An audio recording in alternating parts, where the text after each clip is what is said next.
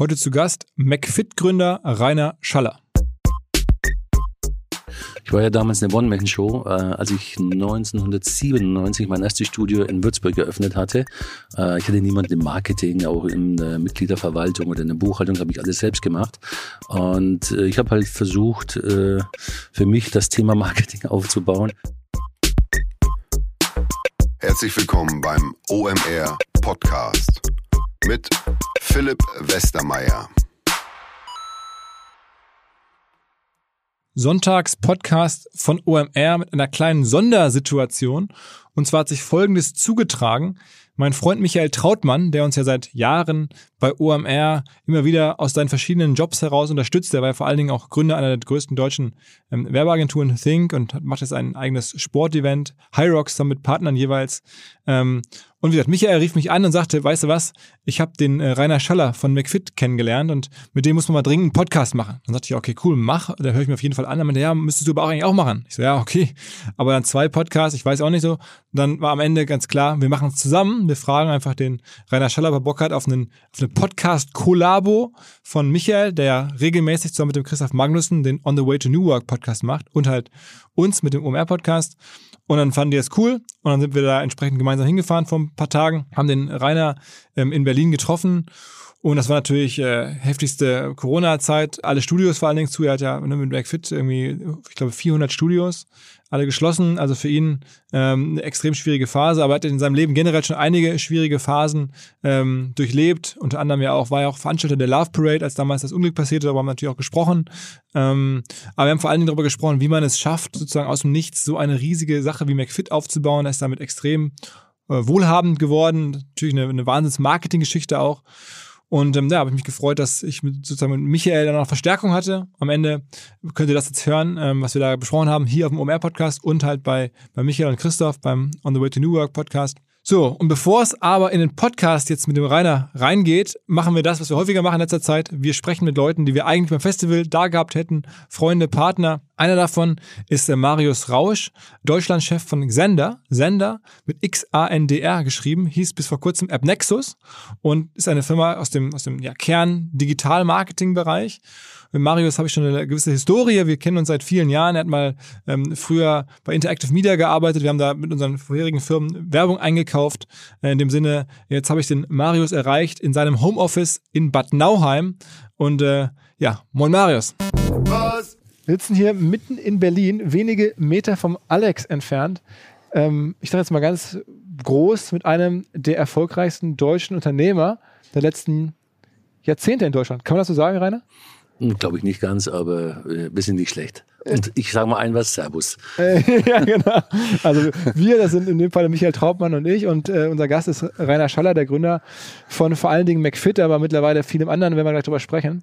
Ähm, ist schon, schon eine krasse Geschichte. Also, also aus meiner Sicht. Ich habe das Gefühl, ich gucke mir immer die, diese Liste vom Manager-Magazin an, die erfolgreichsten oder deutschen Familien. Da bist du jetzt seit Jahren drauf, ne?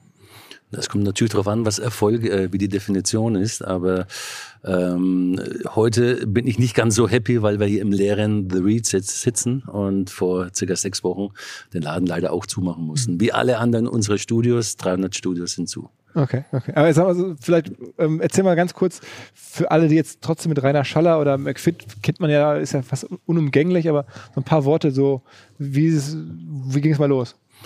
Na, los ging es, äh, indem ich in die Fußstapfen von meiner Mama treten musste. Die hatte einen Edeka-Markt und ähm, ich habe dann ganz normal Verkäufer gelernt, Einzelhandelskaufmann und war dann Marktleiter bei Edeka ganz lange, habe ein paar Märkte im Franchising selbst gehabt und das war mir dann... Äh, einen hast du noch, oder? Habe ich gelesen? Einen habe ich noch, ja, im weltberühmten Schlüsselfeld und ähm, habe da auch viel mitgenommen, habe mich dann aber mit 27 Jahren entschieden, das Hobby zum Beruf zu machen. Und das äh, ist natürlich auf großes Unverständnis zu Hause gestoßen. Großes Unverständnis. Wie, wie kam die Entscheidung? Äh, ich meine, im Bereich, hast sich sofort im Bereich Fitness ja selbstständig gemacht. Ne? Wie, wie ist das passiert? War das, schlummerte das lange? War das eine spontane Entscheidung? Hast du irgendwie ein anderes Konzept gesehen und gesagt, das kann ich besser? Ich bin am Dorf aufgewachsen mit 3000 Einwohnern und äh, wenn man am Dorf ist, dann versucht man sich natürlich körperlich erstmal alle möglichen Sportarten durchzuprobieren und das ging von Tischtennis über äh, Jiu-Jitsu bis hin äh, zu Fußball und am Ende bin ich mit 15 Jahren schon beim Fitness äh, hängen geblieben, äh, habe mich da verliebt in den Sport und äh, habe den mit Leidenschaft betrieben und deswegen war mir klar, irgendwann muss ich mal was machen in dem Sport. Wie war zu der Zeit die Szene so aufgebaut? Also ich kann mich nicht daran erinnern, ich habe zu der Zeit äh, Volleyball gespielt und äh, habe hab mit Fitness gar nichts am Hut gehabt. Jetzt habe ich ein bisschen was am Hut, aber wie war, war das damals aufgestellt? Gab es damals schon Ketten oder waren das so Einzelanbieter? Wie, wie sah der Markt aus? Es hätte mich jetzt überrascht, wenn du gesagt hättest, du hättest was am, am, Hut gehabt damit, denn es gab nur die Möglichkeit, du kommst aus dem Hochlichtmilieu äh, oder du wärst Profi-Bodybuilder gewesen. Das waren also klassisch die Personen, die dann auch Fitnessstudios eröffnet haben und haben eine kleine Posse gehabt, gerade die Bodybuilder mit 150, 200 Mitgliedern und äh, in solchen Studios hat man dann trainiert, es waren mehr Garagen. Äh, es war auch mehr äh, das Thema Bodybuilding, klassisches Bodybuilding. Und es gab bei uns eine Bibel, die musste jeder kaufen. Die hat damals 120 Mark gekostet. Das war die Bibel von Arnold Schwarzenegger, der auch immer gesagt hat, du musst das Buch kaufen, nach meinem äh, Philosophie trainieren und nachts unter deinem Kopfkissen legen. Und lag es da bei dir? Immer. Wann war das eigentlich? War das so 90er Jahre? Lass ich mich zurückrechnen, das war vor 35 Jahren, wenn es bei Dingen sind 1980, ne, so in dem Dreh. Ja, also ja. 85, 86. Ja, 80, 85 habe ich angefangen mit dem Training. Äh, die erste Filiale dann tatsächlich äh, 95 äh, gemacht. Das war aber keine offizielle, sondern ich habe einfach ein paar Geräte gekauft. Das waren gebrauchte Gym 80 Geräte von äh, Frank the Bank. Das war damals der Weltmeister im Bankdrücken der sagenhafte 300 Kilo auf der Bank gedrückt hat. Irre. Wir haben vor uns im Auto gefragt, als wir gehört haben, dass du 120 drückst. Philipp sich geoutet hat, dass er 85 äh, schafft. Was wohl der Rekord ist? Du hast geschätzt 200 ne? und 300. 300. Frank hat sich damals mit 180 Kilo warm gemacht. Also quasi Sätze mit 10 bis 12 Wiederholungen. Ähm, das war dann so die klassische Karriere. Äh, starker Bodybuilder, eröffnet Studio, klappt natürlich nicht und äh, ist dann in die Insolvenz gegangen und ich konnte dann seine Geräte günstig kaufen und habe die bei meiner Mama auf den Dachboden gestellt und habe dann so ein Hobby-Gym äh, aufgemacht und habe dann so meine ersten Gehversuche getan und habe dann festgestellt, was die Menschen eigentlich wollen zu der Zeit. Es war ein großer Trend, das war das Thema Wellness. Jeder äh, hatte eine, äh, eine Sauna in seinem Studio, vielleicht noch ein Schwimmbad, Massage und für mich war eigentlich der Sport im Vordergrund und äh, da gab es wenig Konzepte. Und du hast im Prinzip dadurch dann es geschafft, äh, günstiger anzubieten als die anderen, ne? Na, mein Vorteil war tatsächlich durch Edeka und den Lebensmitteleinzelhandel, äh, in dem ich groß geworden bin, konnte ich schon die einzelnen Konzepte äh, sehen. Es gab auch damals schon Aldi und Lidl und Aldi war immer bekannt für gute Qualität, äh, nicht so viel Auswahl, aber das, was er anbietet, sind die Grundbedürfnisse. Und das war dann auch so die Geburtsstätte oder die Idee von McFit, zu sagen, ich möchte der Aldi der Fitnessszene sein. Und das hast du auch jahrelang dann unterm Radar gemacht. Ne? Also die etablierten oder die Studios, die es schon so gab, äh, damals, die haben sich am Anfang gar nicht richtig ernst genommen.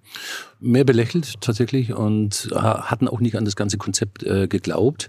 Allen voran, weil ich viel Freeweights hatte, also freie Gewichte, äh, wo man tatsächlich im dreidimensionalen Raum trainieren kann, klassisches Bodybuilding betreiben kann, wurde belächelt. Ich habe so eine ähnliche Situation äh, dann 2006 für Jürgen Klinsmann mal wahrgenommen, als er zur WM der Trainer äh, war und hat den Mark Verstegen aus Amerika mitgebracht und hatte bei den Fußballern dann das Functional Training eingeführt und äh, der DFB hat sich gefragt, was machen die Fußballer denn mit den Terrabändern da?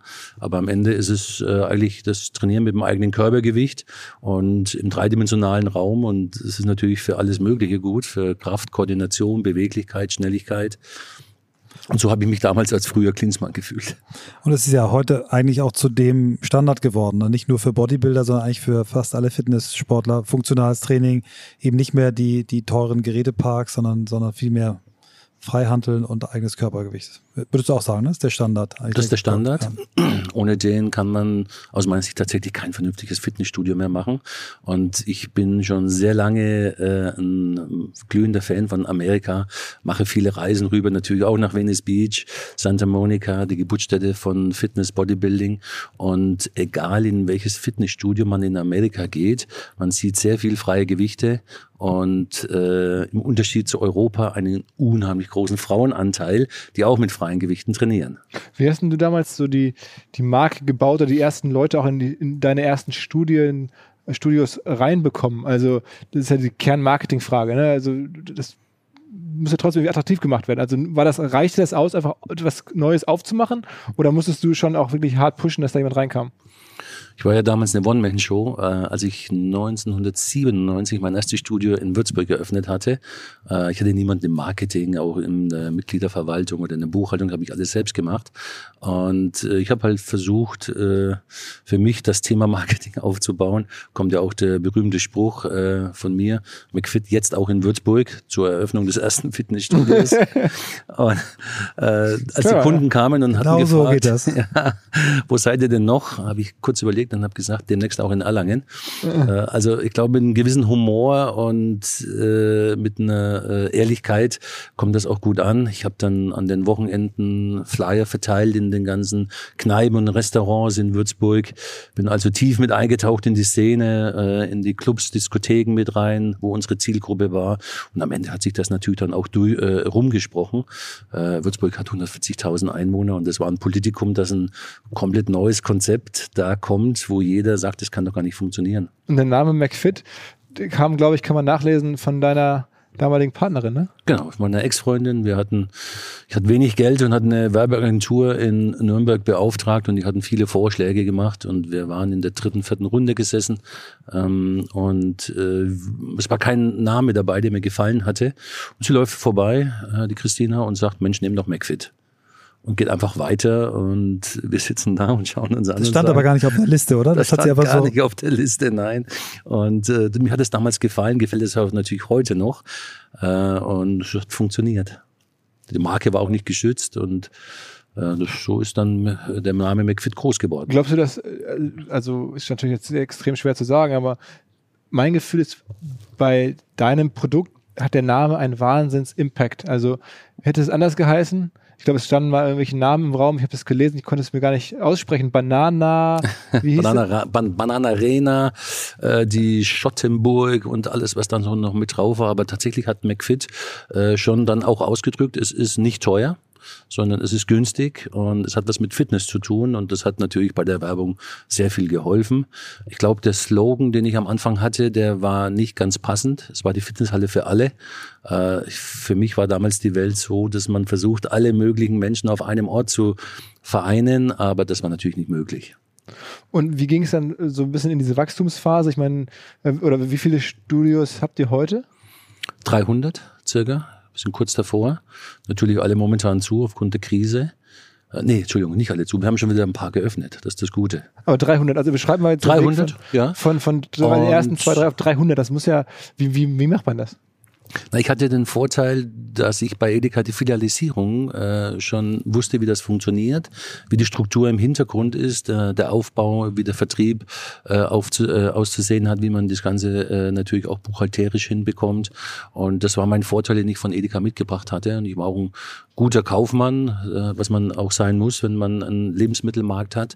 Und ich glaube, das alles in dieser Mischung, äh, dass ich auch den Sport sehr gerne mache und gemacht habe, war, glaube ich, das Richtige und das, der Erfolg damals. Okay. Das heißt, so die, die Struktur ist eben auch so, dass dann mehrere Märkte von irgendeinem Bezirksmenschen koordiniert werden, dass der immer kommt, guckt, was fehlt, guckt, was macht der eine gut, was macht der andere gut, Personal austauscht. Also du hast im Prinzip einfach das System Lebensmittelfilial Digitalisierung kopiert.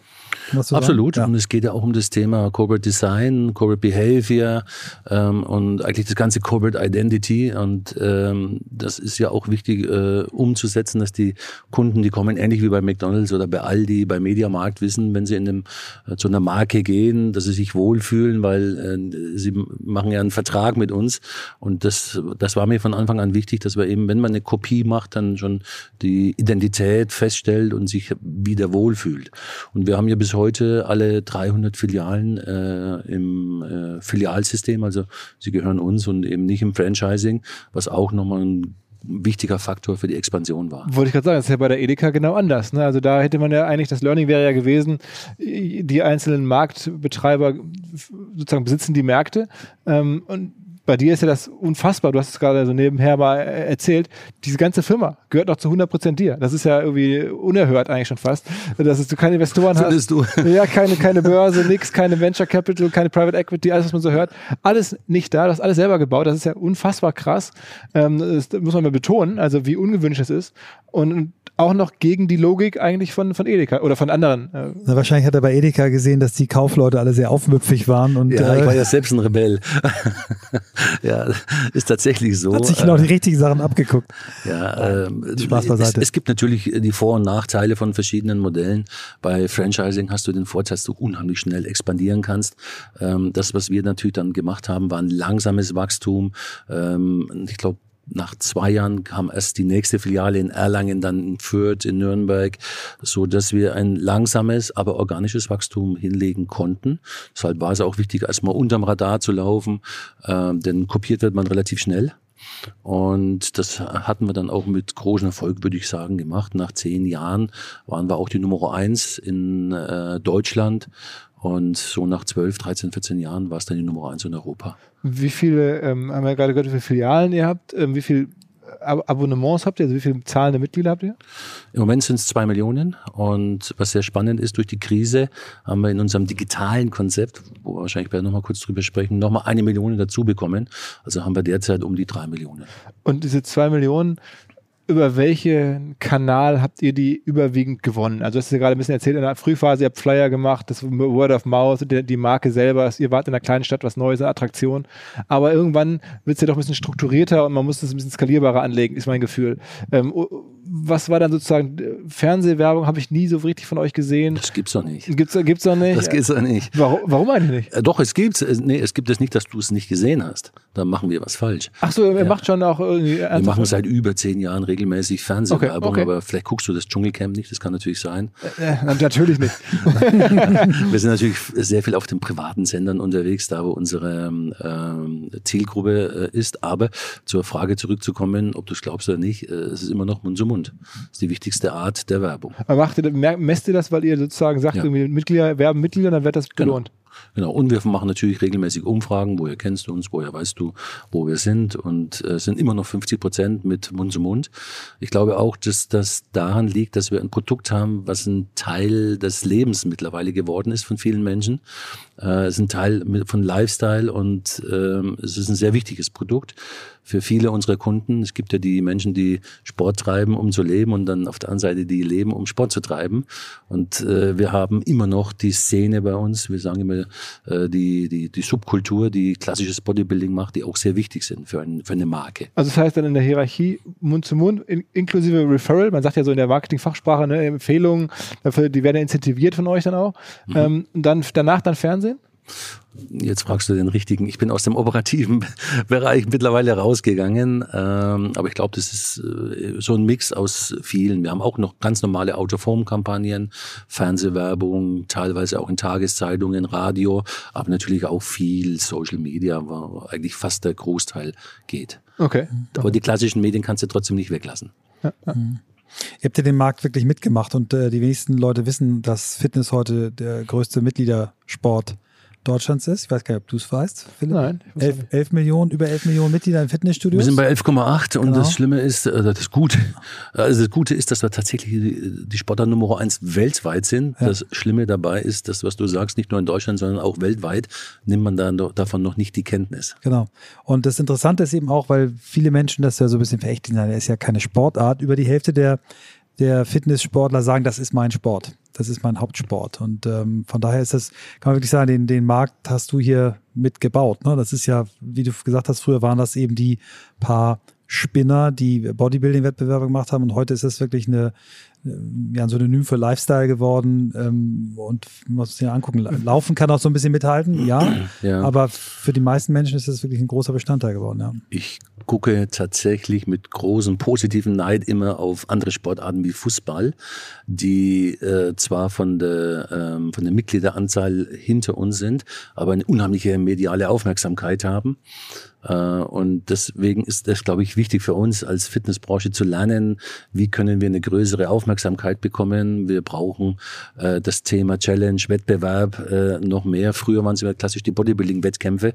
Die gibt es heute auch noch, aber natürlich erreichen wir damit nicht die breite Masse. Es gibt viele Veranstaltungen, äh, wie die Hyrox WM, die äh, schon in genau richtige Richtung gehen und auch zeigen, dass Fitness Spaß machen kann und dass man ähm, sozusagen auch ein, ein Challenge-Charakter dahinter hat. Wenn wir das schaffen, nach außen noch mehr zu transportieren, dann bin ich der festen Überzeugung, dass äh, wir noch eine größere Aufmerksamkeit bekommen, die wir auch verdient haben. Wie, ist, wie ist denn die Marktstruktur in Deutschland? Also jetzt gibt es euch, als, also wenn man von 11 Millionen spricht, dann habt ihr jetzt in Deutschland wahrscheinlich eine Million oder ein bisschen mehr. Also 10 Prozent des Marktes ist immer noch gar nicht so viel, ne? wenn man überlegt, äh, in anderen Branchen ist die Marktanzahl ja bei dem Marktführer häufig ähm, deutlich stärker. Ähm, wen gibt es denn noch? Ist der, der sehr viel kleinteiliger wahrscheinlich, die restlichen 80, 90 Prozent? Oder gibt es einen großen anderen, den ich jetzt nicht im Blick habe, der da. Nee, es gibt keine großen, die so allumfassend sind, wie beispielsweise, wenn ich jetzt Red Bull sage und ich frage, wer, wer kommt danach, dann muss man lange überlegen. Das gibt es bei uns nicht. Es gibt Gott sei Dank immer mehr Ketten. Ja, den Kieser Training, den kennt man schon äh, auch von den 80er Jahren noch her. Das ist einer der wenigen, der überlebt hat. Äh, aber auch andere Ketten sind neu mit dazukommen, äh, da, dazugekommen. Aber wir haben auch noch einen großen Mittelstand, was sehr wichtig ist und gut ist.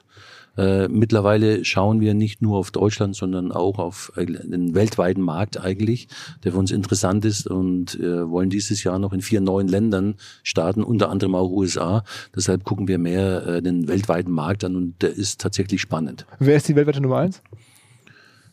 Das müsste Planet Fitness sein, glaube ich. Das ist ein Franchise-System aus Amerika mit über 1200 Filialen, glaube ich, äh, aber relativ groß äh, und äh, auch sehr erfolgreich im Discount-Bereich tätig. Ähm, aber viel spannender ist es, glaube ich, den ganzen Markt äh, anzuschauen, wie er sich bewegt, die Diversifizierung, die stattfindet. Früher konntest du mit zwei, drei Konzepten eine ganze Nation äh, bedienen. Heute hast du 50 Konzepte, also eine große Diversifizierung, die man, ich vergleiche es immer schön mit der Autobranche, auch hier feststellt. Früher gab es bei, bei, Mercedes die C, die E-Klasse, die S-Klasse, das war's. Da war es ja. noch relativ einfach, im Autohaus durchzublicken. Vielleicht nochmal ein SL, aber das war dann schon viel. ja, ja. und heute weißt du nicht mehr, ähm, wenn du ins Autohaus kommst bei Mercedes oder BMW oder bei einem anderen, äh, was sind das alles für Typen? Und ähnlich sieht es bei uns in der Fitnessbranche aus. Mhm. Ich sage nur das Stichwort Boutique. Vielleicht gehen wir da mal drauf ein. Ähm, wir haben im Vorgespräch kurz darüber gesprochen. Es gibt ja in den USA extrem viele neue Boutique-Konzepte, Barry's Bootcamp, Orange Theory, die alle diese Mischung aus Kraft, Kraft, Ausdauer, Ausdauer machen, äh, häufig in, in, in Klassen organisiert. Es gibt ähm, Remote-Anbieter wie Peloton, die natürlich gerade aus der Krise profitieren. Wie siehst du den Markt? Was sind deine Antworten, eure Antworten? Ihr habt ja eine ganze Reihe von weiteren Marken. Vielleicht erzählst du mal, was außer McFit noch sich hinter deiner Gruppe versteckt. Da gibt's ja auch noch ein bisschen was, ja. Tatsächlich vor zehn Jahren haben wir angefangen äh, zu sagen, wie sieht das Fitness in Zukunft aus? Und äh, ich fange immer mit der digitalen Enttäuschung an. Denn am Ende der ganzen Kette ähm, wird es immer gleich sein. Du musst dich bewegen gegen Widerstand, damit du Erfolg hast in deinen Zielen. Ob du in der Prävention, Rehabilitation möchtest, Gesundheitsbereich, Fitnessbereich, im Challenge-Bereich oder einfach nur in dem Thema sportliche Attraktivität. Also das heißt, am Ende musst du dich bewegen. Punkt. So, äh, aber danach wird sich alles ändern und hat sich durch die Krise, das ist ein positives ähm, äh, Aspekt aus der Krise heraus, alles verändern für die Zukunft. Und vor zehn Jahren haben wir schon angefangen mit Cybertraining. Äh, vor zehn Jahren haben wir schon angefangen, äh, Themen anzugehen, Betreuung, Beratung auch online anzubieten. Und äh, aus unserer Sicht wird das Thema Fitness so sein, dass die Konzepte, wie sie auch immer sind, sich nicht, äh, dass die sich nach dem Kunden richten müssen und nicht der Kunde, Kunde nach dem Konzept. Ich werde immer häufig gefragt, ob es in Zukunft auch noch Fitnessstudios geben wird. Dann sage ich natürlich. Aber ähnlich wie in der Gastronomie äh, musst du dann auch The Reason Why machen. Also warum soll ich da hingehen? Denn man kann überall mittlerweile auf der Welt trainieren, an verschiedensten äh, Ecken und Enden, zu Hause, im Park, im Hotel, äh, aber auch im Fitnessstudio. Und deshalb muss das Thema äh, Experience, die Geschichte erzählen, es muss Spaß machen, äh, denn ich gehe ins Restaurant ja nicht, um reine Nahrungsaufnahme zu machen, sondern ich möchte auch ein gewisses Erlebnis haben. Mit Freunden, aber ich möchte auch ein kulinarisches Erlebnis haben. Und genau das ist die Herausforderung für die Fitnessstudios. Einige davon machen das schon sehr gut. Du hast gerade Barry's Bootcamp genannt. Die ganzen Boutique-Konzepte gehen schon in den, in den Thema Experience sehr tief rein, haben auch ihre Schwächen. Ähm, aber das ist das, was derzeit auf der Fitness, in der Fitnessszene weltweit passiert. Und gleichzeitig ähm, hat, es, hat es jetzt auch die Krise gezeigt, wenn die Studios zu sind, kann man trotzdem noch trainieren, aber man braucht kleine Helferlein und die sind alle digital. Mhm. Du hast es eben so im Nebensatz gesagt, äh, aus den zwei Millionen Kunden, äh, die ihr habt, sind so irgendwie drei Millionen geworden. Erzähl mal, wie, wie ihr jetzt gerade digital Kunden gewinnt. Gut, im Moment ist es relativ einfach, denn die Kunden können nicht in die Studios. Es, ist, es sind weltweit fast alle geschlossen. Die ersten Länder machen jetzt wieder auf. Und das war für uns in der Fitnessszene sehr wichtig, ähm, zu sehen, dass der Kunde trotzdem weiter trainieren möchte. Er wechselt nicht die Sportart. Er verlässt uns auch nicht. Das ist sehr wichtig. Die Kunden sind sehr treu. Ähm, und ähm, für uns war es natürlich relativ einfach, weil wir Cyberobics schon sehr lange haben. Äh, und Gott sei Dank im Januar mit Live-Classes gestartet äh, sind. Du hast gerade auch so schön Peloton genannt, die im ähm, Spinning-Bereich sehr stark sind. Das Ähnliche machen wir mit Live-Classes, Yoga und was wir jetzt festgestellt haben, dass nachdem alle McFit-Studios zu waren, wir einen The Big Pump haben wir es genannt, Livestream jeden Tag zehn Stunden gesendet haben, mit teilweise bis zu eine Million äh, Zuschauern am Tag die äh, Training gemacht haben. Aber es reicht nicht aus, einfach nur Training zu streamen, sondern es geht um das Thema ähm, Information, also Information und en Entertainment, wir sagen so schön Infotainment dazu, äh, zu bieten. Und es waren auch viele ähm, berühmte Leute da, wie ein Alec von Bosshaus, der eine Interviews gegeben hat äh, im äh, Livestream. Uh, viele Informationen, Key2Talk haben wir gemacht. Uh, das heißt, was, wie funktionieren Nahrungsergänzungsmittel? Was ist Key2 ist eure, eure Brand dafür, ne? Genau. Ja. Uh, unser Ziel ist es tatsächlich, wenn du die sagst, ich möchte Fitness machen, dass wir mindestens eine Lösung für dich haben. Was ist denn von all diesen Boutique-Konzepten, von all diesen verschiedenen Varianten, so das, wo du sagst, das ist das krasseste, oder das ist ähm, am stärksten oder das wirtschaftlich relevanteste? Also ist es dann am Ende doch sowas wie Peloton, also mit wirklich einem Gerät zu Hause, oder ist es dann doch ein Boutique-Konzept, wo man hingeht? Was ist sozusagen, was für dich, du sagst, das ist das Durchschlagendste? Also wenn ich in die Vergangenheit reinschaue, dann gibt's das eines der erfolgreichsten Boutique-Konzepte äh, schon sehr lange. Das ist Miss Sporty. Das wird immer vergessen, aber äh, Miss Sporty ist äh, in Europa auch die Nummer eins und schon sehr lange, ich glaube 20 Jahre am Markt. Und es ist ein klassisches Boutique-Konzept. Also es ist keine neue Erfindung, sondern es sind Ableitungen, die man jetzt sieht. Ähm, der nächste große, der kam, war CrossFit. Ähm, du hast das Thema Wirtschaftlichkeit angesehen, das muss man äh, separat sehen. Das ist nicht einfach für ein Boutique-Konzept tatsächlich Wirtschaft zu, wirtschaftlich zu, zu arbeiten. Das ist eine große Herausforderung. Ich glaube, dass das auch nur über Franchising möglich ist. Und äh, das Krasseste kann ich dir gar nicht sagen, sondern ich glaube, dass äh, die größte Überraschung ist, dass fast jede Woche ein neues Konzept äh, in Amerika entsteht. Wenn man in Santa Monica die Straße rauf und runter fährt, sieht man immer wieder neue. Äh, ich glaube, Rumble ist jetzt eines. Rumble, das Boxkonzept, hätte gerade gedacht. Ja, genau, ja. ist eines zum Beispiel. Äh, Orange Theory ist schon länger am Markt. Ähm, und äh, es ist spannend, wie viele neue Konzepte da entstehen. Ich glaube aber auch, dass die Konzepte aufgrund äh, ihre, ihre Struktur ähm, nur dann wirtschaftlich überleben können, wenn sie in, unter, dem, unter dem Dach eines Aggregators schlüpfen. Das heißt, eigentlich entwickelt sich der Markt nicht unbedingt in die Richtung von dir, wo man sagt, okay, ich Größe zählt, sondern es ist irgendwie, ähm, ja, also so ein McFit wird es nicht mehr geben am Ende. Ah, doch, doch. Äh, man muss einmal sehen, der Markt ist weiter wachsend und stark wachsend. Äh, das hängt an vielen Vorteilen, die wir einfach haben. Ähm, alleine jetzt in der Krise sieht man, du kannst Fitness überall auf der Welt machen, aber wenn dein Fußballverein zu hat, dann kannst du äh, im Hof ein bisschen rumkicken, aber das war's. Ich glaube auch, dass äh, das Potenzial selbst in gesättigten Märkten wie Amerika immer noch nicht ausgeschöpft ist. Ähm, ich habe mal eine Zahl gehört, die ist bei 25 Prozent Reaktionsquote in Kalifornien. Und wenn man das jetzt mal auf dem chinesischen Markt umrechnen würde, dass jeder vierte Chinese in ein Fitnessstudio geht in fünf oder zehn Jahren, äh, dann sieht man, wie groß dieses Potenzial noch ist. Ist es für euch wirklich auch eine Überlegung für dich jetzt langfristig mal nach China zu gehen? das wäre auch ein Ziel von mir, einmal äh, ein Studio da zu probieren. Ich habe mir die ganze Fitnessszene vor Ort angesehen, die ist noch relativ am Anfang. Ähm, aber auch die Chinesen gehen immer mehr in Studios. Äh, ich war in Shanghai in ungefähr 20, 30 verschiedenen Konzepten und auch da bewegt sich schon sehr viel.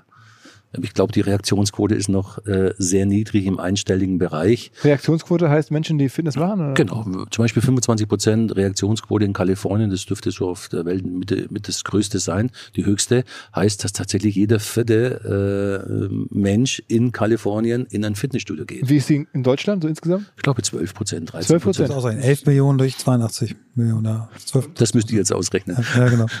Was sind denn für dich jetzt die relevantesten Business Lines, die du entwickelt hast neben McFit? Also es gibt ja, du hast ja gerade schon eine Nahrungsmittelergänzungsfirma aufgebaut, hast du gerade erwähnt. Ähm, es gibt verschiedene andere Sachen, aber du hast ja am Ende ein wahnsinniges Gut. Du hast halt irgendwie mehrere Millionen Abonnenten, direkte Kundenbeziehung zu mehreren Millionen Leuten, wo du Adressen kennst, alles. Da sollte man ja meinen, das ist ja auch so, dass du da extrem viel aufgebaut hast. Was ist, kannst du mal so einen Einblick geben, was da so alles noch hinter ist? Wir haben hier verschiedene äh, Studiokonzepte angefangen im Discount-Bereich mit High Five, äh, McFit. Ich sehe dann eigentlich klassisch das Mittelpreissegment, äh, das bedienen wir mit John Reed und unserer ganzen John's Family, auch John and Janes beispielsweise ist ein Boutique-Konzept, was drei äh, Konzepte in einem vereint mit äh, Yoga, Pilates, äh, Barret ähm, oder John's Bootcamp, ähnlich wie Barry's Bootcamp, ist ein klassisches Hit-Training. Und dann sehe ich noch äh, den dritten großen Bereich, äh, mit dem wir jetzt in Amerika starten werden, das sind natürlich die Luxus-Gyms.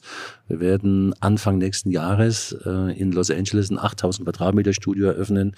Äh, da arbeiten wir mit einem amerikanischen Sternekoch zusammen, der ein, sein Restaurant, Restaurant da mit rein tut. Wir haben Rooftop mit äh, Swimmingpool und äh, Beauty Area äh, und das wird natürlich... Also Soho-Haus-mäßig fast oder so? Äh, das Soho-Haus des Fitness, so würde ich das äh, sagen können, ja. Kriegen wir eine Einladung zur Eröffnung? Habt ihr schon, habt ihr schon. Das ist äh, es liegt ein bisschen rüber. oberhalb von Equinox, von der Positionierung her und äh, Mitte des nächsten Jahres kommt dann San Francisco mit dem gleichen Konzept und dann Dallas mit 15.000 Quadratmetern. Denn ich habe gelernt, äh, in Dallas ist alles größer.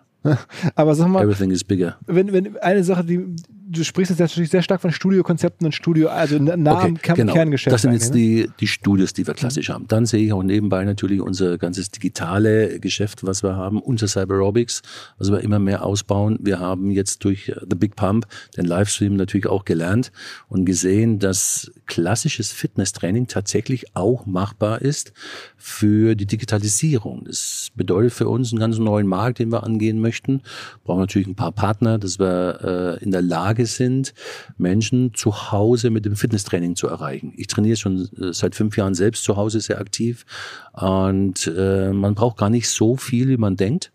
Ja, theoretisch kann man es auch ohne jede jegliche äh, Hilfen machen, aber wenn du heute 500 Euro ausgibst, kriegst du schon eine vernünftige äh, Ausstattung für zu Hause. Aber hättest du nicht eigentlich was bei dem Kern zu Hause Produkt so ein Freeletics, so ein I Make You Sexy, diese ganzen Sachen sag mal, ärgerst dich im Nachhinein darüber, dass du sagst, Mensch, diesen Zug, also auch ein Runtastic, den haben wir gar nicht so gesehen und den haben wir nicht so bedient, weil das war, das ist ja auch sehr nah am Kern und äh, bevor die alle ihre Downloads hätten äh, bekommen oder bekommen mussten, hättet ihr das ja ruckzuck herstellen können, wenn ihr die App gemacht hättet, wären ja wahrscheinlich ganz viele sofort bei euch in, in die App gegangen. Na gut, also noch sind wir mittelständisch geprägt und können nicht alles auf einmal machen.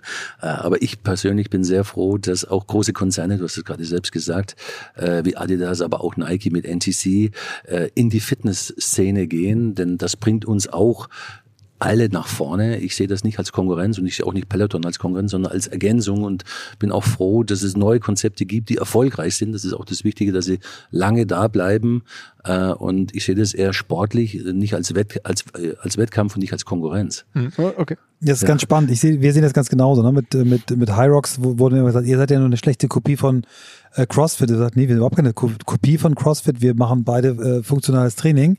CrossFit ist aber super Elite. Wir sind für jeden da und unsere treuesten äh, Kunden sind äh, die Crossfitter. Also wir haben einen ganz hohen Anteil von Crossfittern.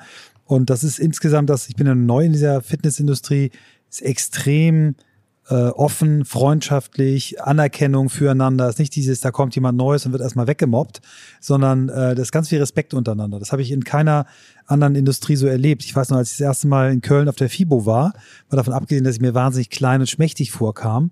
Aber ob das jetzt so die Bodybuilder waren, die Yoga-Frauen, äh, die Crossfitter, das ist äh, Community. Das ist wirklich Community, obwohl die so unterschiedliche Sachen machen. Aber alle haben irgendwie gemeinsam, hey, wir, wir glauben, Körper, Geist und Seele gehören zusammen und der, für den Körper kann man was machen. Das ist echt toll. Da muss ich dir aber tatsächlich mal ein Kom Kompliment machen. Das habe ich nicht gewusst, dass du so neu in der Branche bist. Du machst es sehr gut. Ich, ich habe da immer mit Neid da drauf geguckt. Wir haben ja auch schon zusammen ein Projekt mal gemacht. Ähm, und das machst du sehr gut.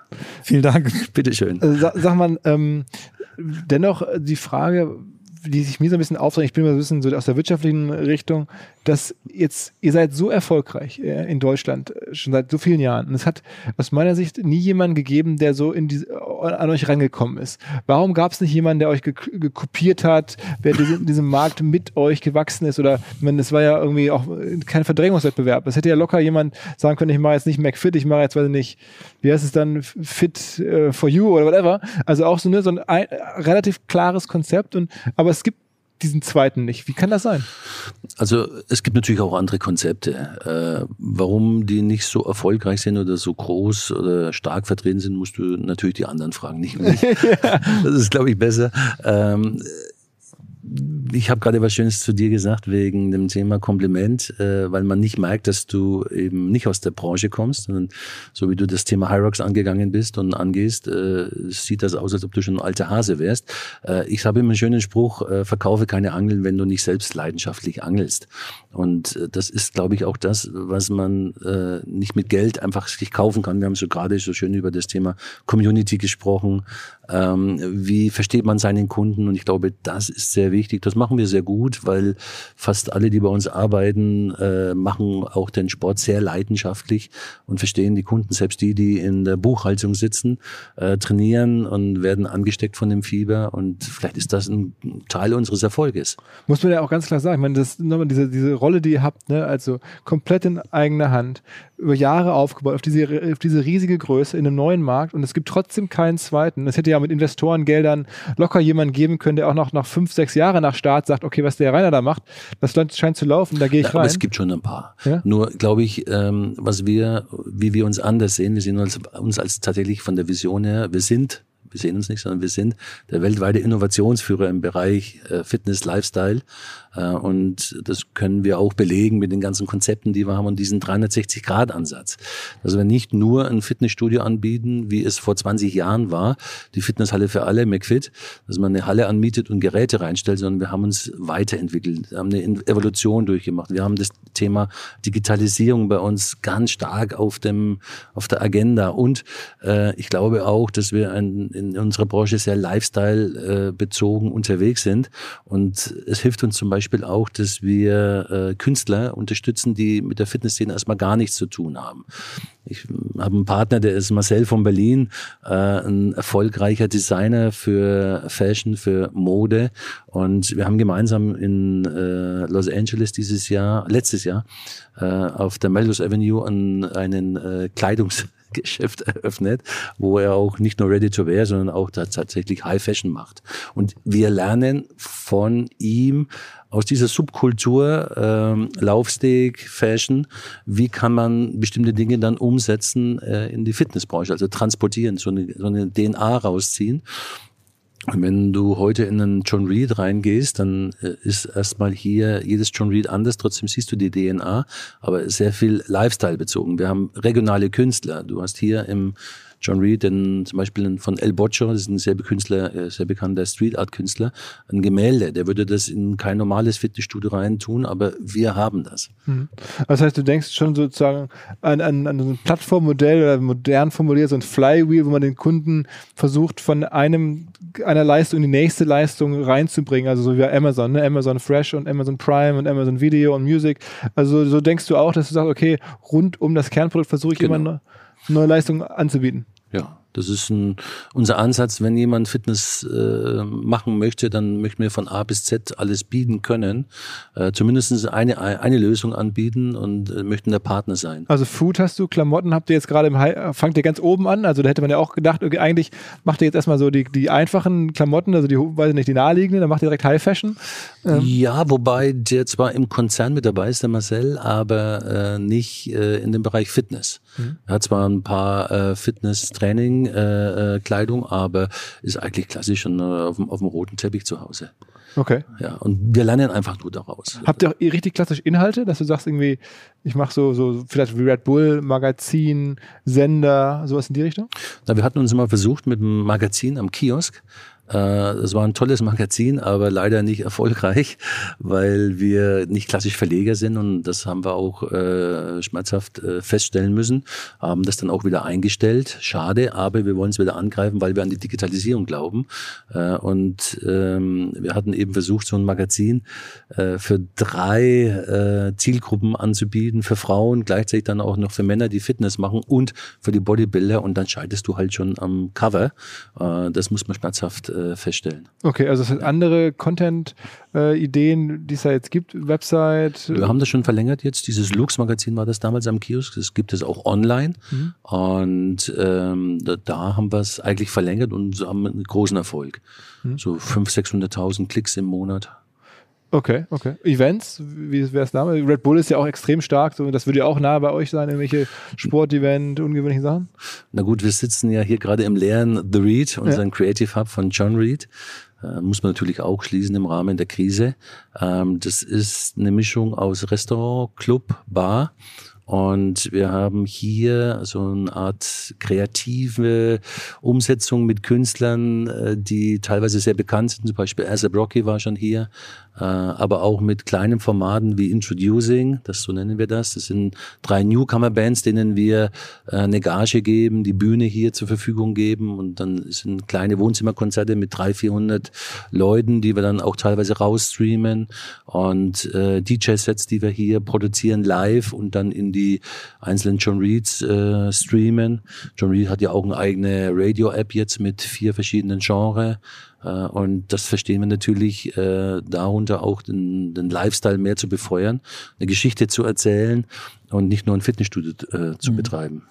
Die Krone wird ja auch schon, ist schon eine Planung, die du dir auf alles oben draufsetzt. Das ist für mich äh, The Mirai, wo wir mit Hyrox zu Gast sein durften, äh, mit unserer ersten Weltmeisterschaft, bevor ihr ja quasi angefangen habt zu bauen. Wir waren, glaube ich, die, die Letzten, die da noch was machen durften. Vielen Dank nochmal dafür. Das war echt ein war toller toll, ja. Vertrauensvorschuss und war für unsere Community großartig. Aber das, was ihr da plant, ist ja das eigentlich äh, wirklich großartige. Das wird die größte Fitness-Mall der Welt, kann man glaube ich so sagen. Vielleicht erzählst du das Konzept nochmal. Ich glaube, das ist noch sehr spannend. Ja. Die Idee wurde geboren mit einem Interview von Michael O'Heary, glaube ich. So heißt der äh, Gründer und Eigentümer von Ryanair. Ich habe ein Interview von ihm gelesen und er hat mal gesagt in dem Interview, dass eigentlich dürfte das äh, Fliegen nichts mehr kosten und man müsste sich überlegen, wie man es anders finanzieren kann. Und das war so die initiale Idee für mich, äh, dass wir uns im Team hingesetzt haben und haben gesagt, du, wie können wir Fitness vom Breiten zum Volkssport machen? Das heißt also, Volkssport wirst du dann, wenn es jeder machen kann und, und äh, die Verfügbarkeit auch überall hat und die letzte Hürde dann tatsächlich der Beitrag auch noch fallen würde. Und so ist das Thema The Mirai entstanden und äh, es, eine, es wird eine große Plattform, wo wir Menschen einladen zum Trainieren in Oberhausen und äh, möchten aber dafür Daten haben, wie sie trainieren, äh, was es äh, auf ihren Körper bezogen für Auswirkungen hat, wie das Thema Gesundheit, Prävention, Rehabilitation, äh, eigentlich mehr in den, ist es in, in das Thema Wissenschaft mit reingehen und wir sprechen auch schon mit vielen, vielen Partnern aus der Wissenschaft, mit Unikliniken, mit äh, Sporthochschulen, mit Universitäten, äh, mit äh, Fortbildungsinstituten wie der BSA oder dem IST, um gemeinsam aus diesen Daten heraus, die wir dann bekommen, äh, wieder Erkenntnisse zu erzielen, die äh, einfach den Sport äh, in die nächste Ebene bringen. Und ich habe auch schon selbst mit der hohen Regierung in Berlin sprechen dürfen über das Thema The Mirai, was natürlich auch hier unheimlich spannend ist, denn ich sage immer so schön, wenn wir nicht wären, wie sollst du dann in die Rehabilitation gehen? Denn jeder Physiotherapeut macht ja nichts anderes, wie wir im Fitnessstudio, er trainiert gegen Widerstand und äh, versucht dann seinen Patienten da wieder gesund zu machen. Und deshalb ist es für uns so wichtig, daraus tatsächlich eine Art Forschungsprojekt zu machen, aber auch eine Plattform für die ganze Fitnessszene weltweit um sich zu präsentieren, äh, um neue Formate zu zeigen. In Mirai TV wird es geben, wo wir äh, unserem Partner die Möglichkeit geben, von Wettkämpfen über Information, Infotainment, Entertainment alles zu bringen. Denn tatsächlich gibt es keinen weltweiten Fitnesskanal. Und das Ganze ist dann in Oberhausen, auf wie viel tausend Quadratmetern macht ihr das? Das sind 50.000 Quadratmeter. Wow, ist mehrere Jahre Bauzeit. Ne? Das ist mehrere Jahre Bauzeit. Äh, wir, deshalb haben wir uns auch entschieden, das digitale Bereich vorzuziehen. Gerade jetzt auch in den Zeiten äh, von Corona. Und ähm, wir sind gerade in Endgesprächen mit einer großen Uniklinik, äh, die mit einem großen, ich kann leider noch keine Namen äh, nennen, die, die Verträge sind bald unter Dach und Fach, und einem der großen, ganz großen äh, IT-Konzerne äh, der Welt gemeinsam eine Datenplattform aufzubauen, wo wir anfangen, jetzt schon zu sammeln, Bewegungsdaten. Wir wollen, wir sind die Ersten, die in der Lage sein werden, Bewegungen im dreidimensionalen Raum zu tracken. Beispielsweise Range of Motion, Range of Speed, wieder, äh, Wiederholungen, äh, Anzahl der Sätze, die Übung selbst zu tracken. Und das ist natürlich für die Wissenschaft äh, ein sehr, sehr wichtiger Punkt. Deshalb ziehen wir das Digitale was, was investiert ihr da in so ein Projekt wie The, the, the Mirai heißt The Mirai, äh, Mirai heißt, äh, die Zukunft ist japanisch. Und äh, es wird so ein 120 bis 150 Millionen Projekt. Und das, aber auch das alles aus eurem Cashflow, also wahrscheinlich ein bisschen Kredite von Banken. Der Rest Hier brauchen wir große Partner. So alleine schaffen wir das nicht. Und wir führen momentan auch schon sehr viele Gespräche. Und das ist ja das Wichtige, nicht nur innerhalb der Fitnessbranche, sondern vor allem auch außerhalb, um beispielsweise Automobilkonzerne zu überzeugen, dass sie bei uns äh, in der Fitnessbranche ganz neue Erkenntnisse bekommen und auch neue Kunden. Wir sprechen mit Telekommunikationsunternehmen, mit Sensorik-Unternehmen äh, aus der Industrie und äh, das füllt derzeit meinen Tag von Anfang bis Ende, äh, um diese Gespräche zu führen. Im Moment ist ein bisschen eine natürliche Pause, weil kaum jemand zu erreichen ist im Homeoffice, aber ich hoffe, dass es bald wieder losgeht. No, Nochmal ganz kurz äh, zu verstehen, ähm, wir haben ja gerade über die Investitionssumme gesprochen und ich hatte schon im anderen Podcast gelernt, dass so mit einem Fitnessstudio, man macht so ungefähr eine Million im Durchschnitt äh, Umsatz im Jahr pro Fitnessstudio. Jetzt habt ihr 300, das heißt, dann macht ihr trotzdem jetzt 300 Millionen Euro Umsatz mit den Fitnessstudios und dem ganzen anderen drumherum. Am Ende, wo kommt's raus? Also wenn ich jetzt äh, auf die ganze Gruppe gucke, was macht ihr für einen Umsatz? Ungefähr 300 Millionen, ich muss nochmal genau nachschauen, ja. dass mich das mal sehen, aber äh, der Großteil ist natürlich über die Memberships, das ist ganz klar. Die anderen äh, Sachen, äh, die wir haben, ob Cyberobics oder Lux, das sind alles noch Geschäfte, äh, da kannst du noch keinen Umsatz generieren. Äh, wenn du das versuchen würdest, wenn wir, wenn wir das versuchen würden, dann würden wir es, glaube ich, kaputt machen. Wir müssen hier erstmal etwas investieren, äh, um dann zu ernten. Das dauert noch ein bisschen. Das heißt, irgendwie, die Studios sind schon eure absolute Cashcow. Absolut. Und ich äh, kann dir mal ein schönes Beispiel geben, äh, was wir vor kurzem gemacht haben. Das sind alles Non-Profit-Projekte. Äh, ähm, äh, wir haben mit IBM zusammen auf dem Hackathon in Berlin, das war Ende letzten Jahres, ähm, eine App entwickeln lassen, gemeinsam mit der Uniklinik in Mainz, mit dem Dr. Christian Elsner, ähm, wo eine äh, Prä-Rehabilitationsphase betreut durch den Physiotherapeut mit seinen Patienten gemacht wird. So, jetzt sagt man natürlich, was ist das? Aber es ist nichts anderes, als dass man beispielsweise sagt, bei einer Knieverletzung, du hast Meniskus, weißt, in acht Wochen ist, steht die Operation an und dann gibt's die Prä- Rehabilitationsphase. Das heißt, die acht Wochen nutzt man, die Muskulatur vorher aufzubauen, vorher aufzubauen, genau, hm. weil die Operation dann einfacher für den für die Physik, Physik, aber auch äh, psychisch für den äh, Patienten da ist und der Rehabilitationsprozess verkürzt. Ja. So, Großartig. Und, mhm. Genau, und das haben wir mit der Uniklinik Mainz äh, gemeinsam mit The Mirai und IBM äh, entwickelt, weil ähm, ich gehe mal nur in einem Beispiel so tief rein, damit man versteht, was wir bei Mirai alles machen können, ähm, weil ähm, die meisten Menschen nicht beim Physiotherapeuten acht Wochen trainieren wollen. Das ist sehr öde, sehr langweilig äh, und würden gerne ins Studio gehen. Aber du kannst natürlich nicht ins Fitnessstudio gehen, weil du sehr spezifisch genaue äh, Übungen ausführen musst für diese Operation. Du bist ja quasi schon fast in der medizinischen Heilbehandlung und mit dieser App kann dann der Patient, der im Fitnessstudio seinen Spaß hat, weil einfach mehr Menschen da sind, wird auch seine Bekannten, seine Freunde, sein Trainingspartner, kann aber auch seine Übungen machen und wird äh, zeitgleich während der Übung live äh, vom Physiotherapeuten betreut. Und solche Dinge möchten wir bei The Mirai nach vorne bringen.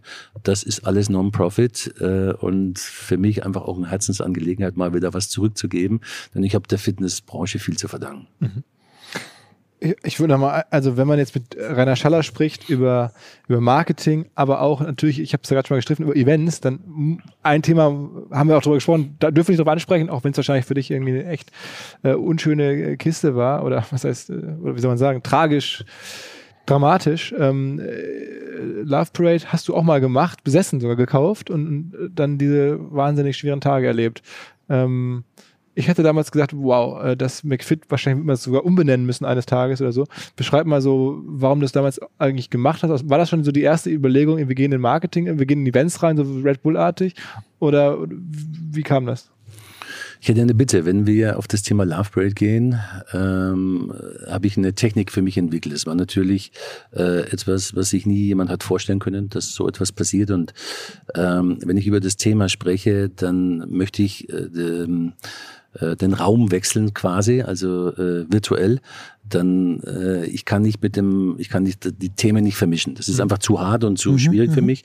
Und ich habe damals eine seelsorgische Hilfe gehabt, der hat mir diese Technik beigebracht und äh, ich würde den Raum wechseln, dann äh, nicht für euch jetzt nicht weggehen, sondern ich bin schon noch da, äh, aber ich komme danach nicht mehr zurück. Das heißt, dann machen wir noch eine schöne Verabschiedung und das wäre dann das Ende von dem Podcast. Okay, dann lass mich dir noch, dann will ich mir noch ein, zwei andere Fragen vorabstellen. Danke. Bevor du den Raum, also Michael wahrscheinlich auch. Ja. Tut mir leid, aber Nein, diese Technik funktioniert, funktioniert tatsächlich total weil gut. ich kann nicht hin und her springen. Das, das finde ich, können wir aber auch genauso drin lassen. Das finde ich total ja, super. Absolut, Sehr gern. Absolut. Ja, ja, danke. Also dann frage ich dich noch was anderes, was ich sonst mir noch aufgespart hatte. Ähm, ich habe zum Beispiel gerade gesehen, es gibt irgendwie Startups, ähm, die machen Fitnessgeräte. eGym ist in Deutschland sehr erfolgreich, machen mittlerweile Finanzierungsrunden teilweise über mehrere hundert Millionen. Ähm, das müsste doch eigentlich, auch, hätte ich gedacht, wow, das ist auch ein Thema für euch eigentlich. Also Geräte herstellen, sowas in dem Bereich. Guckst du dir sowas an oder ist das zu, zu startupig für dich oder? Also ich gucke es mir von der Ferne an, weil mich das natürlich sehr interessiert, aber selbst einen Investor zu machen, würde ich nicht machen. Schuster, bleib bei deinen Leisten. Wir sind kein Gerätehersteller, es ist etwas ganz anderes, ein ganz anderes Business. Äh, aber ich bin froh, dass es immer wieder Innovationen gibt und äh, ich drücke den E-Gym-Leuten natürlich auch äh, die Daumen und ich freue mich auch, dass die fleißig Geld einsammeln, so wie viele andere Startups. Das ist sehr wichtig. Und die melden ja schon bei dir, die fragen dich schon, da, da ja, schon Kontakt oder sowas? Ja, also E-Gym jetzt speziell nicht, aber viele Startups fragen bei uns und wir sind auch gerade mit zwei und drei, zwei bis drei im Gespräch, die in unser Portfolio passen würden, wo es beispielsweise um das Thema Tracking geht. Äh, und das ist natürlich dann spannend. Ich glaube nämlich auch, dass es nicht nur immer alles aus der eigenen Kraft heraus zu entwickeln ist. Wir sind mittlerweile zu groß dafür geworden. Ähm, da fehlt uns die Flexibilität und ein Startup ist anders strukturiert, äh, sind äh, von, von, von dem Aufbau ganz anders. Und wir gehen nur in eine Minderbeteiligung rein und lassen dann äh, die Startups wirklich äh, ziemlich alle, äh, alleine für sich arbeiten, aber öffnen natürlich unsere Community äh, für die Startups und das ist, das ist schon. Wie viele Leute arbeiten insgesamt für die Gruppe? Über 5000. Mhm. Wobei natürlich momentan der größte Teil in äh, Kurzarbeit ist. Ja. Das ist nochmal eine schöne Überleitung ähm, äh, auf, auf ein Thema, was ich gerne mal ansprechen würde. Jetzt arbeitet ihr alle remote in einem Geschäft, was eigentlich gewohnt ist, ganz eng am Kunden zu arbeiten. Gibt es irgendwas, was du aus der Zeit mitnimmst, jetzt aus diesem Remote-Arbeiten, wo du sagst, das äh, willst du auch weiter so machen? Also vielleicht weniger reisen, weniger im Büro sitzen? Oder sagst du, du hoffst unbedingt, dass es wieder so wird, wie es früher war? Ich glaube, das Reisen wird sich insgesamt reduzieren. Äh, ich persönlich habe selbst gelernt, dass man äh, über FaceTime oder Teams äh, recht gut auch mal eine Besprechung machen kann. Aber ich hoffe, dass das bald weniger wird, weil im Moment ist es natürlich für uns nicht möglich, andere Länder zu bereisen, so dass wir unsere spanischen Geschäftsführer, italienischen, äh, Schweiz, überall wo wir sind, permanent per FaceTime haben. Und in der Masse, wie sie jetzt ist, ist es zu anstrengend und ich sitze nur noch von der Kiste und gucke da rein und mir fehlt die soziale Nähe und ich hoffe, dass bald wieder Lockerungen da sind. Aber ich glaube, das, das nehme ich mit, dass wir nicht mehr ganz so viel reisen müssen. Ja. Da spart man natürlich auch viel Zeit. Sag dann nochmal ein paar Worte. Ich meine, jetzt bist du ja dann auch irgendwo betroffen, äh, trotzdem Kundenzuwachs auf der einen Seite mit den geschlossenen Studios. Ähm, kannst du das so ein bisschen wirtschaftlich zu sagen, wie, wie das so Corona euch trifft, ist das wahrscheinlich, ist das gar nicht so schlimm vielleicht, weil ihr die ähm, Abos hier habt äh, und sagt, zwei Monate, da zahlen die Leute im Zweifel weiter oder das fehlt uns dann am Ende ein bisschen, aber das ist er erträglich oder wie gestaltet sich die, wie, oder wie da stellt sich die Sache für dich dar? Das ist spannend, in die Glaskugel zu gucken. Äh, ich lese viel in den Medien von äh, den Wirtschaftsweisen oder anderen ähm, äh, erfahrenen Menschen, die versuchen zu schauen, wo wird diese Krise hingehen hingehen. Und ich glaube, momentan tun sie sich alle schwer. Für uns heißt das im Moment sehr aufpassen. Das Wichtigste ist tatsächlich, äh, die Liquidität zu behalten. Das ist das eine. Ähm, und das andere ist zu sehen, wie entwickelt sich das Abo-Geschäft in Zukunft. Wie viele neue Mitglieder werden wir bekommen? Denn ja, äh, einige äh, Länder können wir noch abbuchen und da halten auch die Mitglieder zu uns. Anderen ist es nicht mehr möglich, beispielsweise in Spanien, in Polen, äh, aber auch in den Staaten ist es nicht erlaubt. Äh, da trifft es die Branche äh, knallhart. Hammerhart, ja. Knallhart. Ähm, aber das ist natürlich, ich will da nicht jammern, weil es sind andere Branchen genauso davon betroffen, ne? die Hotellerie oder auch die Restaurants und und und. Es sind so viele, die davon betroffen sind für uns in der Fitnessbranche wird die Zeit danach, die man jetzt noch nicht ersehen kann, nur äh, schätzen, ähm, sehr schwer werden, denn es geht um das Thema Angst. Angst, dass die Menschen, äh, die ja wieder rausgehen und etwas die Gefahr nicht sehen können, man kann den Virus nicht sehen und ich glaube, das macht es da so schwierig, äh, um zu sehen, ich vertraue wieder, gehe raus, ich gehe ins Restaurant, äh, ich gehe im Park, ich gehe ins Fitnessstudio, ich gehe ins Schwimmbad und wir haben jetzt eine Woche Erfahrung aus Tschechien und Ungarn und sehen, dass es bisher, aber es ist natürlich nur der erste Blick da drauf, erstmal 50 Prozent unserer Kunden sind, die wieder zurückkommen und äh, regelmäßig trainieren, die anderen 50 Prozent gehe ich derzeit davon aus, trauen sich einfach noch nicht, obwohl sie jung sind und die eigentlich äh, normalerweise nicht so ängstlich sind wie die Älteren. Ähm, wann es wieder normal wird, weiß ich nicht. Wir haben Kontakt zu dem größten chinesischen äh, Fitnessanbieter. Der freut sich. Er sagt, bei ihm hat sich nicht nur normalisiert, sondern äh, bei ihm ist eine große Steigerung zu sehen. Mhm. Was natürlich, wow. ja, äh, ist natürlich schwierig, weil der chinesische Markt traditionell sehr schwach auch von der Reaktionsquote ist. Aber es ist zumindest ein positives Zeichen, ein Signal. Äh, ich glaube, dass äh, die Menschen wieder zurückkommen werden im Fitness. Ich glaube auch, dass es noch mehr werden wird äh, wie vorher, aber es wird ein anderes Trainieren sein. Wir werden anders leben mit dem Virus, der da kommt. Es werden auch wieder neue kommen, umgehen müssen. Also ich bin selbst gespannt, was kommt. Kann nicht in die Glaskugel schauen, hoffe aber bald, dass wir die Studios wieder aufmachen dürfen. Hm. Wow. Ähm, ja, dann würde ich sagen, nehmen wir uns das letzte Thema noch vor und bevor wir uns dann nett voneinander verabschieden, äh, schon mal an dieser Stelle ähm, für den ersten Teil großes Dankeschön. Also ich ja, bin euch. schwer begeistert. Ich äh, hoffe, dass wir das Gespräch ähm, an anderer Stelle nochmal fortsetzen können. Das hoffe ich auch. Wir können eine Menge In der von Branche sieht man sich mehrere Male, nicht nur zweimal, sondern sehr schön. Male. Super. Vielen Dank. Ja, danke euch. Genau, dann nochmal. Ja. ja, also ich meine, das ist ja, du, du, machst es ja auch jedes Mal in den Gesprächen, die du gibst oder Interviews, die du gibst. Du gibst gar nicht so viele, ne? Aber das sollte man. Nee, ich gebe nicht so viele, ne? Nee. Also die Anfragen sind wahrscheinlich viel mehr. Sind viel mehr, ja. Und äh, gerade bei dem Thema Love Braid bin ich auch sehr vorsichtig, Denn äh, ich möchte nicht die Angehörigen und die Verletzten äh, zu nahe treten. Ich möchte sie nicht verletzen. Äh, das, was die durchmachen müssen, ist äh, wahrscheinlich nicht nachvollziehbar. Ist, oder bevor ist noch ein anderes Thema vielleicht bei, bei dir, was mich so ein bisschen umtreibt, ist, du, man kennt dich schon so ein bisschen so, ne? also auch jetzt wegen dieser Thematik natürlich, da war das ja sehr stark in, in den Medien aber man kennt dich jetzt nicht so sehr, wie das vielleicht sein könnte. Ich meine, du bist, haben wir schon gesagt, extrem erfolgreich, bist jetzt auch noch jung am Ende ähm, in der, in der total oh, öffentlichkeitswirksamen Branche. Ähm, du könntest ja äh, viel präsenter sein. Äh, in irgendwelchen Jurys sitzen bei Die Hülle der Löwen, da, weiß ich nicht, da saßen dann andere Leute auch mit äh, aus, aus, dem, aus dem, weiß nicht, Freizeitbereich, die deutlich kleinere Businesses aufgebaut haben als du. Ich bin mir sicher, da hat auch mal irgendwie Vox angerufen. Äh, aber sowas machst du scheinbar alles nicht. Nee, das bin ich nicht. Nein. Nee? Nein, bin ich, ist nicht mein Typ. Nein. Also bist du eigentlich eher der zurückhaltende Typ, ne? Ähm, ja. Äh, also auch so Sponsoring, nicht. so richtig ja. prestigeträchtiges Sponsoring, dass man sagt, ich mache jetzt auch mal einen Fußballverein, würde ja auch passen und sagen, ich versuche da jetzt was hochzumanagen, dass dann irgendwann in der ersten Liga ein Verein ist oder ein DTM-Team oder was. Haben wir mal überlegt. Haben wir mal überlegt. Ja? Äh, ja.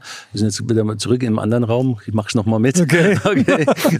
Bring mich nicht immer hin und her. Die Tür, Türklinge angefasst. Ja, genau, es war erstmal äh, die Türklinge. Ja. Ähm, das war vor 12, 13 Jahren. Äh, hatten wir überlegt, äh, mit wem können wir zusammenarbeiten, Testimonials. Und da waren Fußballvereine in der Überlegung, aber ich glaube, da hast du ein Problem. Nimmst du Schalke, äh, mag dich in Dortmund keiner mehr, gehst du zu Pauli, äh, mag dich vielleicht äh, in Freiburg keiner mehr oder der HSV nicht mehr. Und wir hatten dann eine Umfrage gemacht äh, bei unseren Mitgliedern, zwei Fragen. Wer ist für euch als sportliches Vorbild vorne dran? Und die zweite Frage war, wer sieht einfach gut aus? Und aus dieser Kombination heraus sind die Klitschkos mhm. auf Platz eins gelandet. Beim sportlichen äh, Aussehen sind sie auf Platz zwei gelandet, weil Brad Pitt genannt wurde als erster. Äh, aber ansonsten waren die dann für uns die Nummer eins. Und ich glaube, das war auch eine Art von Marketing, äh, würde ich gar nicht sagen, sondern dass man sagt, man ist nah am Kunden und sagt, wer ist denn für euch ein Vorbild? Und äh, nicht setzt denen nicht einfach den Kunden ein Vorbild drauf und sucht sich irgendjemanden der dann vielleicht gar nicht passt.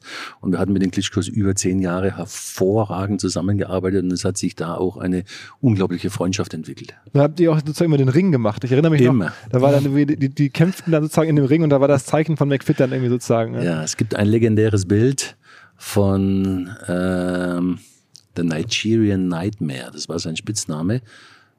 Peter Thompson oder so. Und ähm, der hatte gegen Fladdy gekämpft. Mhm. und Fladdy hat ihn ausgenockt und er ist dann umgefallen äh, und auf unsere Schleife. Und dann gab's das Bild von oben von der Spider-Cam runter, äh, wie der natürlich da liegt und äh, äh schnappt nach Luft und äh, man konnte sehen, McFit einfach gut aussehen und der war genauso da gelegen, als ob man in eine Werbeagentur gekommen wäre und hat gesagt, nee, der Fuß muss noch rechts. ja, dieses Bild ging um die Welt. Also die Partnerschaft hat einfach gepasst mit den beiden. Aber danach kam da nicht mehr so, äh, ist es mir vielleicht auch entgangen, aber nicht so die Partner oder nicht der Verein oder der einzelne Athlet, wo ihr so richtig angesprungen werdet. Nee, äh, zwei Gründe. Erstens äh, willst du keine reingehauen bekommen von ihm, wenn du jemanden anderes danach nimmst. Spaß beiseite. Äh, wir haben natürlich auch noch zwei Modelagenturen. Eine davon sind die McFit Models. Und mittlerweile äh, sind wir zu dem Punkt gekommen, wo unsere Kunden, unsere Mitglieder, äh, die Fans quasi, äh, die Stars sind. Und wir suchen immer im Jahr zwei, dreimal die, das Gesicht von McFit raus und äh, bringen es dann auf allen Covers, auf allen ähm, ähm, Werbung im Fernsehspot mit rein. Und das sind unsere Testimonials quasi. Okay, also Crowdsourcing oder, oder Customer Sourcing sozusagen der Customer Sourcing, ja, hört sich gut an. Äh, und also Fußballvereine sind weg, Boxen ist sozusagen auserzählt. niemand mehr da, ist auserzählt. Ja, ja wir, wir hätten auch nicht Boxen gemacht, wir haben, wir haben uns die Klitschkos ausgesucht. Ja, ja, genau. Die sind auch grandios. Also grandios. Ja. Und dann, okay, das heißt, dann habt ihr den Markt angeguckt und dann war halt, ist einfach im Sportbereich, jetzt im naheliegendsten Bereich, nicht mehr so viel da an Testimonials oder an. Ach doch, da gibt es schon noch viele, aber ich finde, äh, die, die Idee ist smart, zu sagen, die Heroes sind unsere Mitglieder. Mhm. Das ist ganz interessant. Bei, bei Vielmann haben auch sich mehrere Generationen von Agenturen daran abgearbeitet, die Vielmann-Kunden abzulösen, aber es funktioniert einfach so gut. Ja. Die Leute auf der Straße gefragt werden, warum gehst du zu Vielmann? Das ist äh, bei richtig großen Marken, die, die schon so viel, sagen wir mal, Eigenstrahlkraft mitbringen, ist das äh, häufig dann einfach auch Quatsch, noch irgendwie ein Testimonial draufzusetzen. Also da sind dann die eigenen Kunden häufig die richtige Ich Wahl. finde es sehr sympathisch auch. Ja, ja. Unsere äh, Kunden mögen das auch sehr und äh, die McFit Modelagentur ist ja die größte Sportmodelagentur in Europa, weil wir natürlich dafür bekannt sind, äh, jetzt nicht auf das Thema New Faces zu gehen, sondern äh, New Body. Und dann macht er dann auch für, das Agenturleistung für andere, logischerweise. Also Genau, es- genau. aber ist ein, wahrscheinlich in deinem Reich jetzt ein eher kleinerer. Ist ein eher kleineres, ist auch nur Add-on. Also ich glaube auch nicht, dass man in der Branche groß Geld verdienen kann. Äh, Und es geht auch nicht darum, sondern es geht einfach darum zu, zu zeigen, dass man, wenn man fleißig trainiert, äh, alles schaffen kann. Okay, ja dann, dann sag, lass uns noch mal kurz, äh, zumindest jetzt, Letzte Tür. Ja, Ja. letzte, letzte Runde. Ja, Also, Nochmal okay. der Raum mit der Love Parade. Genau, genau. Ja, aber jetzt nicht mehr zurück. Nein, Genau, genau, genau. Haben wir Okay. verstanden jetzt, ja. Was wollt ihr wissen? also damals die Intention, das zu machen, war schon auch ein bisschen die Denke, Event als, als, als Kommunikationsplattform Genau. für McFit, ne? Genau. Und es be- bestand natürlich die Möglichkeit, aufgrund der schwierigen Gesellschaftsstruktur die Lovebird zu übernehmen. Das war eigentlich die einzigste Möglichkeit. Und äh, ich habe mich damals entschieden, das zu tun und dann auch die Veranstaltung selbst durchzuführen. Und das muss man sich so vorstellen, hat eine Love Parade eigentlich damals Umsatz gemacht in dem Sinne? Ja, die hat Umsatz gemacht. Werbeumsatz wahrscheinlich. Ne? Werbeumsatz, Partner, ja, aber äh, es war nicht äh, so, dass man damit Geld verdienen kann. Okay, haben die auch vorher nie, als es in Berlin war, nie im größeren Stil gemacht, ne? Das weiß ich nicht. Okay. Das weiß ich nicht. Die war ja zu dem Zeitpunkt schon drei Jahre nicht mehr, weil die Sponsoren äh, nicht mehr da waren, die Hauptsponsoren, und damit war für uns die Chance, das zu veranstalten. Und hat bis ein paar Jahre im Ruhrgebiet in verschiedenen Städten gemacht. Ne? Ich komme ja Genau. selber aus dem Ruhrgebiet, deswegen kenne ich das. Es war mein Essen. Ähm, und am Ende ist es ja dann so für dich äh, einfach wirklich auch extrem viel Pech, sage ich jetzt mal, weil du hast ja selber mit der Eventdurchführung, so stelle ich mir das vor, gar nichts zu tun gehabt wahrscheinlich. Ne? Also ich glaube, das, was da passiert ist, äh, auf der einen Seite wollte es natürlich niemand und es konnte sich auch niemand vorstellen. Ähm, wenn ich mich als, äh, als Person selbst sehe, dann gibt es für mich ein Leben davor und ein Leben danach.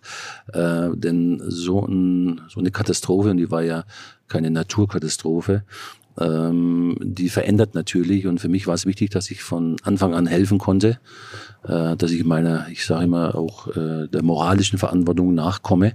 Und ich habe sofort mit, dem, äh, mit äh, unserer Versicherung zusammen eine Soforthilfe aufgebaut, dass den Menschen unkompliziert geholfen werden kann, die verletzt wurden, aber auch den Angehörigen.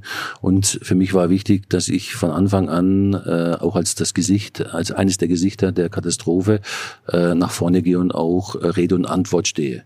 Das habe ich vor Gericht gemacht. Ich war Zeuge und äh, habe vor Gericht auch ausgesagt. Das war für mich auch sehr wichtig. Aber seit über zehn Jahren treffe ich mich mit Angehörigen und Verletzten ähm, im natürlich geheimen Raum, erzähle auch nichts über die Gespräche, die da stattfinden, aber ich stehe Rede und Antwort, was äh, für beide Seiten sehr wichtig ist. Du hast gesagt, du hast ja auch, auch äh, das Wort Seelsorge benutzt, du hast ja auch helfen lassen danach. Wie, wie, wie war so die, die Situation damals? Was, bist du in ein tiefes Loch gefallen oder, oder wie, wie kann ich, ich kann mir das gar nicht vorstellen, deswegen. Ja, das ist, man, ja, da muss man durch, um sich's vorstellen zu können. Wir sind alle in ein tiefes Loch gefallen, logischerweise. Äh, auch das ganze Team und äh, wir hatten uns dann Seelsorge genommen, um äh, einfach auch das durchzustehen. Aber äh, ich glaube, viel wichtiger ist, dass die Angehörigen und die Verletzten, das sind die eigentlichen Opfer. Und äh, für mich war es damals schon von Anfang an wichtig, da zu helfen und auch in der Öffentlichkeit zu sagen, ja, ich bin der Veranstalter. Für mich war es äh, eine Erleichterung und auch, ich war auch sehr froh, dass ich nicht beschuldigt wurde und auch nicht angeklagt. Äh, ähm, wie man ja bekanntlich weiß, ist jetzt der Prozess zu Ende gegangen. Und ich glaube nicht, dass es äh, sehr befriedigend sein kann für die Angehörigen und für die Verletzten. Es muss fürchterlich sein. Das weiß ich auch aus vielen Gesprächen mit den Angehörigen und den Verletzten. Und ich hoffe, dass sie irgendwann auch damit abschließen können. Aber es ist natürlich nicht einfach mit der jetzigen Situation. Hattest du in der Phase immer das Gefühl, das könnte dich die Firma am Ende auch kosten, das ganze Unternehmen? Ich habe da eigentlich tatsächlich weniger dran gedacht, weil ich äh, zu dem Zeitpunkt eigentlich nur funktioniert habe und äh, unsere Kunden konnten das trennen.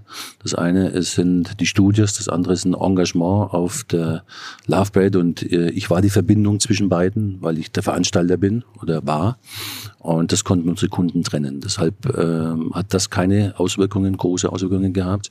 Äh, natürlich für mich persönlich ganz anders. Okay. Vielen, vielen Dank. Ja, Danke. das ist Also, ein schwieriges Thema. Ich glaube, Nein, das aber ist, danke, dass das du ist, nachvollziehbar, das ja. ist ein Thema äh, für einen eigenen Podcast. Das, da, da tut man sich natürlich schwer, äh, die Themen zu vermischen. Und äh, wir machen das, also diese Technik mit dem Raum funktioniert Wunderbar. für mich tatsächlich sehr gut. Ja. Ja. aber es, ist- also ich finde es auch wirklich total glaubwürdig und, und, und äh, ja. sehr, sehr ehrlich und ähm, äh, fast ja nach, nach so vielen Jahren immer noch äh, finde ich das äh, beeindruckend, wie dich das auch noch berührt und so ist schon Es wird auch nie weg sein, logischerweise, auch äh, mit dem unbefriedigten Ausgang des Prozesses. Und ähm, ich glaube, ich habe immer versucht äh, zu sehen, ich habe immer gelernt früher, auch aus der Religion heraus, äh, alles Negative hat auch was Positives. Das habe ich bis heute nicht gefunden bei dem Ereignis in Duisburg, bei der Katastrophe, etwas Positives zu finden. Aber äh, ich glaube, dass ich momentan was weitergeben kann an die äh, Mitarbeiter und Kollegen bei uns im Unternehmen. Äh, wir haben jetzt eine andere Krise, die ist auch nicht ohne. Äh, die ganze Welt ist von einem Virus betroffen und auch die wirtschaftlichen Auswirkungen. Und ich glaube, ich kann viel Ruhe unseren Mitarbeitern geben, weil ich einfach äh, weiß, dass nach Regen auch der Sonnenschein wiederkommt. Und ich merke, dass vor allem die Millennials, die Generation Y, sich damit sehr schwer tut mit Krisen. Und das ist dann für mich jetzt gerade auch so eine Aufgabe, das auf der mentalen Ebene äh, unseren Leuten weiterzugeben. Und deshalb war es für mich beispielsweise auch sehr schön, dass wir diese Woche äh, in Nordrhein-Westfalen tausend Leute aus der Kurzarbeit wieder zurückholen konnten. Super. Hoffen wir, dass es so weitergeht, dass Wir bald irgendwie wieder normale alle. Verhältnisse herrschen, Ja. zumindest was die Arbeitsbedingungen so anbelangt. Ähm, danke dir, Rainer. Super Podcast. Danke euch. Vielen Dank, Rainer. für die Ja. Einladung, dass wir kommen durften. Ja. Danke dir, Philipp, für dein Vertrauen. ich hatte die Idee dazu und dass du sofort Ja gesagt hast. komm. Doppelmoderation. Ja, Habt ihr ja, gut ja. gemacht. Das muss ich euch auch mal als Kompliment sagen. Das ist mein erster Podcast gewesen. Ist es so? Das ist mein Erster erster Podcast. Wow. Ja. Yes. Ihr habt mich in Jungfeld. Danke. Direkt ein Doppelpodcast. Okay, Okay. cool. Tschüss, tschüss. Ciao, Tschüss. ciao. Dieser Podcast wird produziert von Podstars bei OMR.